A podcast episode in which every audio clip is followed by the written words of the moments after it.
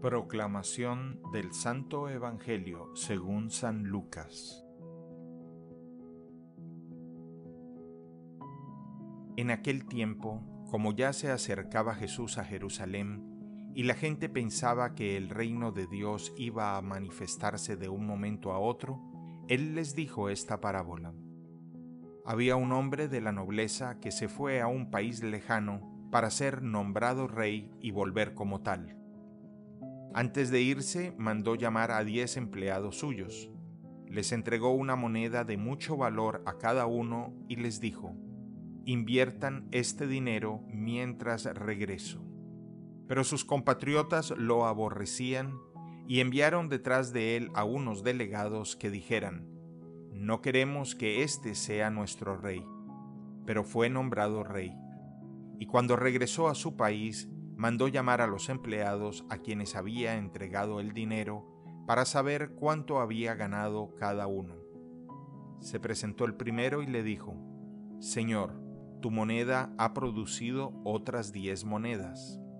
Él le contestó, Muy bien, eres un buen empleado, puesto que has sido fiel en una cosa pequeña, serás gobernador de diez ciudades. Se presentó el segundo y le dijo, Señor, tu moneda ha producido otras cinco monedas. Y el Señor le respondió, Tú serás gobernador de cinco ciudades. Se presentó el tercero y le dijo, Señor, aquí está tu moneda. La he tenido guardada en un pañuelo, pues tuve miedo, porque eres un hombre exigente que reclama lo que no ha invertido y cosecha lo que no ha sembrado. El Señor le contestó, Eres un mal empleado, por tu propia boca te condeno. Tú sabías que yo soy un hombre exigente, que reclamo lo que no he invertido y que cosecho lo que no he sembrado. ¿Por qué pues no pusiste mi dinero en el banco para que yo al volver lo hubiera recobrado con intereses? Después le dijo a los presentes, Quítenle a éste la moneda y dénsela al que tiene diez. Le respondieron, Señor, ya tiene diez monedas. Él les dijo, les aseguro que a todo el que tenga se le dará con abundancia, y al que no tenga, aún lo que no tiene se le quitará.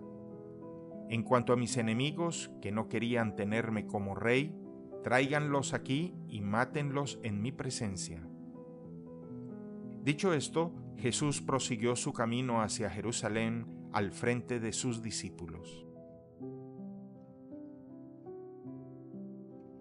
Palabra del Señor. El Evangelio del Día es producido por Tabela, la app católica número uno para parroquias y grupos. Para escuchar este episodio y mucho más contenido devocional católico, descarga la aplicación Tabela, disponible gratis en el Google Play Store o la Apple App Store.